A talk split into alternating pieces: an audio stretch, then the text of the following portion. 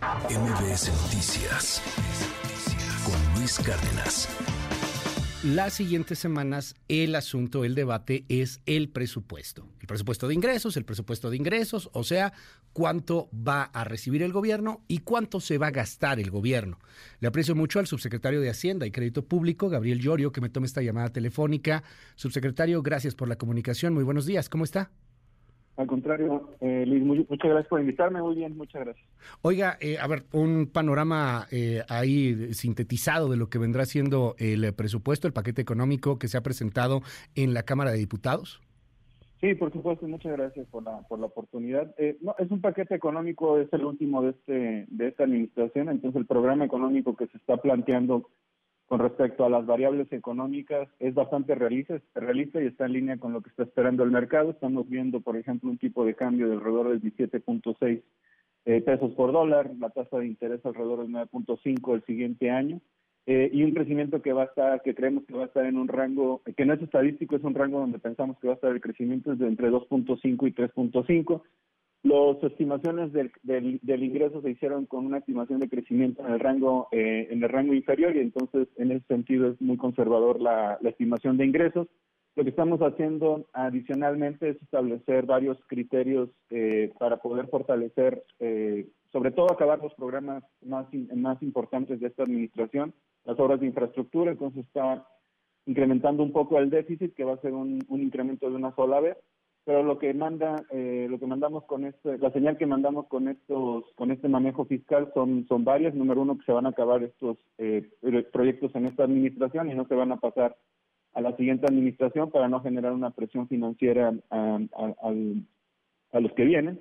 Segundo eh, se están mandando señales positivas a los inversionistas. Varios de, varias preocupaciones que existen sobre todo sobre los pagos de deuda de Pemex para el siguiente año van a estar contemplados también en el presupuesto, entonces toda certidumbre y también da transparencia a, cómo se va a ejecutar el apoyo para, para la empresa. El mercado reaccionó bastante bien con la presentación del presupuesto, el tipo de cambio eh, no se movió prácticamente y de hecho se apreció ligeramente, entonces eh, pensamos que es un programa económico que brinda certidumbre, manda una señal positiva y todavía mantiene atada eh, la senda de sostenibilidad de las finanzas públicas del país. Hoy, en torno al tema de la infraestructura, le pregunto, Gabriel, eh, estamos platicando con Gabriel Llorio, el subsecretario de Hacienda y Crédito Público, pues hay, hay, hay mucha información, hay muchas primeras planas, esa es la, la, narrativa hoy que se está moviendo, que el tren Maya va a costar tres veces más, que dos bocas va a costar el doble, y la pregunta incluso si estos eh, proyectos y estas grandes obras, pues realmente tienen algún sentido de beneficio económico directo más en un país como México en este momento y en un momento también económico como el que estamos viviendo en México y en el planeta. ¿Qué decir sobre, sobre este tema? Sobre un sobrecosto, pues que no es, no es nadita menor, en un caso el doble y en el otro el triple. No, eh, y de hecho, si me permites, empezaría por la, por la última parte de tu pregunta, si esto tiene o no sentido económico. Tiene mucho sentido económico cuando las obras se están focalizando en infraestructura, pero es infraestructura de conectividad masiva relacionada con facilitación comercial, de movilización de pasajeros masiva y sobre todo también de vinculación eh, de una zona que está divergiendo en términos económicos del resto de la República, que es el sureste. Cuando pensamos un poco así las, las obras y sobre todo el tren Maya, el tren del Istmo, eh, la refinería, prácticamente lo que se está generando es un impulso de, oferta en una zona que actualmente no tiene este desarrollo que estamos viendo en otras partes eh, del país.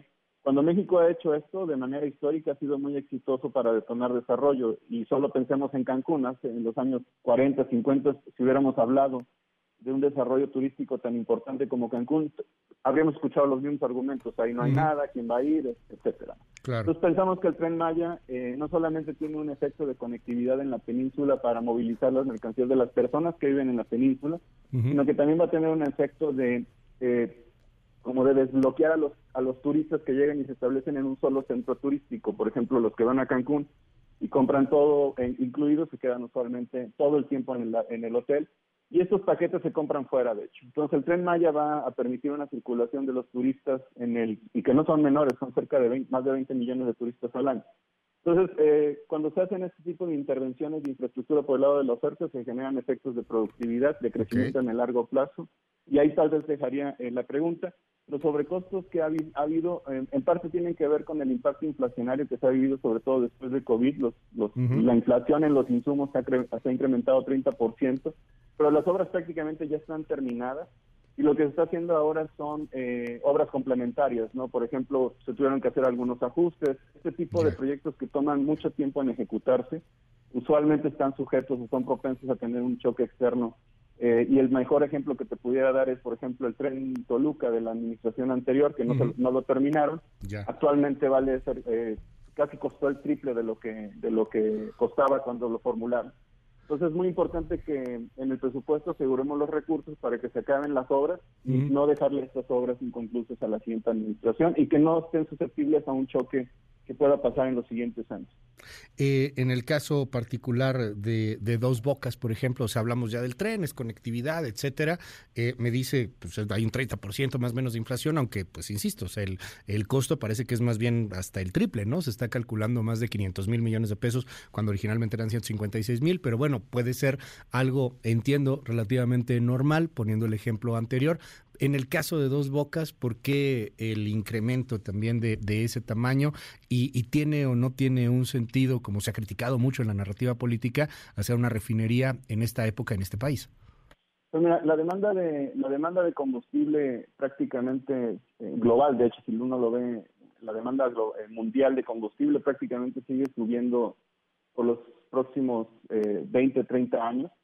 Eh, y esto lo que genera eh, lo que lo que le genera a México en realidad es una oportunidad para número uno aprovechar un activo natural que tiene muchos cuestionamientos en términos de medio ambiente pero que es un activo natural que tiene valor en el mercado y que al hacer una integración vertical en, el, en un país que tiene petróleo eh, nos va a permitir reducir la dependencia sobre todo al extranjero y, y reducir también las transferencias al extranjero. ¿Qué sucede actualmente? Que sacamos el petróleo lo vendemos y nos regresan gasolina. Entonces se tiene que mejorar o tendríamos que asegurar que esta integración vertical podemos aprovechar al 100% nuestro producto natural, que es el petróleo, y poderlo refinar en el país sin necesidad de estar dependiendo eh, de otro país. Actualmente le compramos casi toda la gasolina a, Estados Unidos y esto lo que nos va a permitir es, eh, el presidente lo, le ha llamado suficiencia energética, eh, pero también en términos de geopolítica nos permite no estar dependiendo eh, de, otros eventos en el extranjero.